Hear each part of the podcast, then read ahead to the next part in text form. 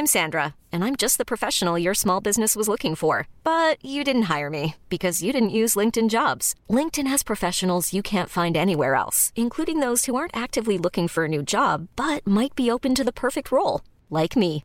In a given month, over 70% of LinkedIn users don't visit other leading job sites. So if you're not looking on LinkedIn, you'll miss out on great candidates like Sandra. Start hiring professionals like a professional. Post your free job on linkedin.com/achieve today. Bonjour, aujourd'hui je vais vous expliquer comment avoir une relation au top avec votre manager. Je suis Gaël Châtelain-Berry, bienvenue sur mon podcast Happy Work, le podcast francophone le plus écouté sur le bien-être au travail. N'hésitez surtout pas à mettre des pouces levés, des étoiles, à commenter, à partager cet épisode et à parler de Happy Work autour de vous. C'est comme cela que Happy Work durera encore longtemps et en plus, ça me fait super plaisir. Alors, comment avoir une relation au top avec son manager? Je me rappellerai toujours mon début de carrière où je regardais mes managers avec beaucoup de déférence, voire parfois un peu de peur. Bah, c'est vrai, c'était mon boss. Et depuis que l'on est tout petit, nous avons une relation un peu de crainte à la hiérarchie. Rappelez-vous votre instituteur ou votre institutrice, nos professeurs, eh bien les managers, intuitivement, nous avons cette relation. Et puis, l'expérience aidant, j'ai compris que pour être bien dans mon travail, pour améliorer mon bien-être, j'avais tout intérêt à avoir une relation simple et équilibrée avec mon manager. Et bien entendu, c'est plus ou moins facile en fonction de la personnalité du manager. Il n'existe pas de recette miracle absolue pour avoir une bonne relation avec toutes les personnes du monde. C'est bien connu. Eh bien, avec les managers, c'est exactement la même chose. Nous avons plus ou moins d'affinités. Mais pourtant, notre manager, parfois, c'est un petit peu comme notre famille. Nous n'avons pas le choix. J'entends certains d'entre vous déjà me dire, oui, non, mais c'est quand même pas le rôle du manager de s'adapter à son manager. C'est quand même le métier du manager de faire en sorte que je me sente bien. Oui, c'est vrai. Bien entendu. Mais manager son manager, cela accélère le processus et parfois, on va pas se mentir, il y a des managers qui ne sont pas forcément bons. Et manager son manager, ça permet de l'améliorer. Et je vous assure que dans ma carrière, il m'est arrivé une fois ou deux d'avoir des managers qui objectivement n'étaient pas de bons managers et que j'ai réussi, parce que je les ai managés, à les transformer en des managers tout à fait acceptables, voire même de très bons managers.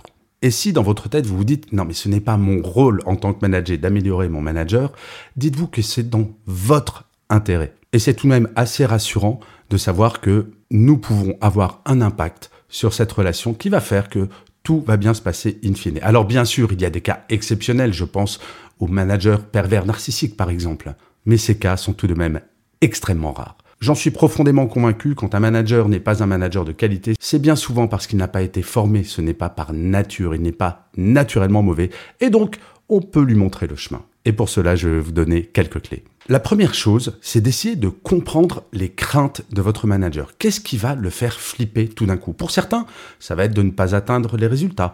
Pour d'autres, ça va être de ne pas être un bon manager. Pour d'autres encore, de ne pas avoir la maîtrise de tout, de ne pas avoir toutes les informations. Bref, il y a plein de craintes qu'un manager peut avoir. Mais en fonction des personnalités, ces craintes vont être plus ou moins importantes. Et c'est à vous de déterminer quelle est la crainte ou les quelques craintes principales de votre manager. Par exemple, je me rappellerai toujours, j'ai eu un moment un manager qui donnait beaucoup dans le micromanagement. Quand il me demandait de faire quelque chose, il fallait qu'il sache, mais tout le temps, à quel endroit j'en étais de la réalisation de cette tâche. Donc c'est le micro-management comme on dit. Et c'était vraiment très compliqué à vivre pour moi en tant que manager. Et j'ai compris quelque chose. Certes, ce n'était pas du bon management, mais sa crainte de ne pas avoir la maîtrise, je pouvais la gérer. Et je suis allé le voir en lui proposant la chose très simple suivante. Tous les jours, en fin de journée, je lui faisais un petit mail, mais très court de 10 lignes, dans lequel je faisais un point très rapide sur les principaux dossiers. Lui savait que les dossiers sur lesquels je travaillais avançaient, ça le rassurait, ça l'a détendu, et plus jamais il n'a donné dans le micromanagement. En fait, à partir du moment où vous identifiez les craintes, à partir du moment où vous identifiez ce qui vous vous gêne en tant que manager, vous pouvez très bien aller voir votre manager en lui proposant des solutions pour réduire ces craintes. Oui, encore une fois, c'est la libération de la parole qui va permettre d'améliorer la relation. Vous savez, un manager, c'est un être humain comme les autres. C'est stupide de le rappeler, je le sais bien. Mais parfois, on a un regard sur notre manager qui est très distancié et on oublie que c'est une personne comme nous. Et donc, il faut se comporter comme tel. La deuxième chose, c'est de comprendre ses motivations. Qu'est-ce qui fait que votre manager tous les matins vient travailler? Est-ce que c'est pour atteindre les objectifs? Est-ce que c'est pour son statut personnel? Il y a objectivement des managers qui adorent leur ego. Bref, il faut comprendre pourquoi ce manager est manager. Et la meilleure façon de le savoir, c'est d'avoir une discussion informelle avec lui, de lui demander bah, qu'est-ce qui te fait plaisir dans ton métier manager? Je vous assure que tous les managers adorent parler de leur métier et parfois se sentent isolés. Libérer la parole et aller le voir pour comprendre ses motivations, ça va permettre au manager de s'exprimer, ça lui fera plaisir, mais vous, ça va vous permettre de comprendre quels sont les leviers qui vont vous permettre d'agir pour avoir une meilleure relation manager-manager. Et vous allez voir, en plus, c'est extrêmement intéressant de comprendre le métier de son manager parce que je ne sais pas vous, mais moi, tout mon début de carrière, quand je n'étais pas manager, je me disais, mais est-ce qu'il travaille vraiment, en fait, quand il est dans son bureau ou elle est dans son bureau tranquillement? Je ne comprenais pas vraiment son métier. Osez demander à vos managers, mais tes journées, c'est quoi exactement? Qu'est-ce qui te motive? Qu'est-ce qui fait que ton métier manager, tu l'apprécies? Comprendre son manager, cela permet derrière d'adapter son comportement. Alors certains vont peut-être me dire, ouais mais ça c'est un comportement de faillot. Bah non, c'est un comportement d'être humain. Je suis désolé, mais quoi de choquant au fait de s'intéresser à la personne qui vous encadre? Quoi d'étrange à vous intéresser aux motivations d'une personne avec qui vous allez passer un nombre d'heures incalculable pendant une année? C'est tout à fait normal, voire tout simplement humain. Et ensuite, il y a peut-être des gens qui vont dire, oui mais Gaël, c'est un peu de la manipulation.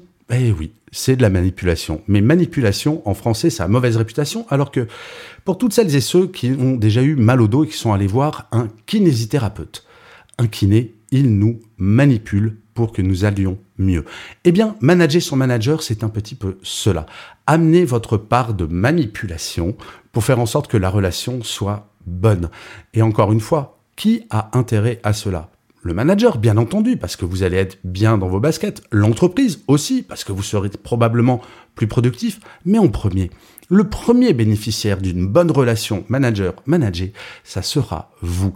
Donc n'hésitez surtout pas à parler de ses craintes, à parler de ses motivations avec votre manager, mais de façon informelle. Ayez de temps en temps des discussions avec votre manager à la machine à café sur lui. Montrez que vous vous intéressez à votre manager et vous verrez, il vous le rendra bien. Encore une fois, je n'exclus pas les personnes qui sont véritablement toxiques et qui ne seront pas ouvertes à ce genre de discussion, mais par expérience, je vous l'assure, elles sont extrêmement Voilà, je vous remercie mille fois d'avoir écouté cet épisode de Happy Work ou de l'avoir regardé si vous êtes sur YouTube. Je m'excuse pour ma voix qui est un petit peu voilée, mais je suis un peu malade, j'ai une très grosse angine, mais j'ai réussi à faire cet épisode, donc je suis très content. Et si vous voulez me faire encore plus plaisir après avoir écouté ou regardé cet épisode sur YouTube, n'hésitez pas à vous abonner sur votre plateforme préférée, car je vous le rappelle, Happy Work, c'est une quotidienne. Je vous dis donc rendez-vous à demain, et d'ici là, plus que jamais, prenez soin de vous. Au revoir les amis.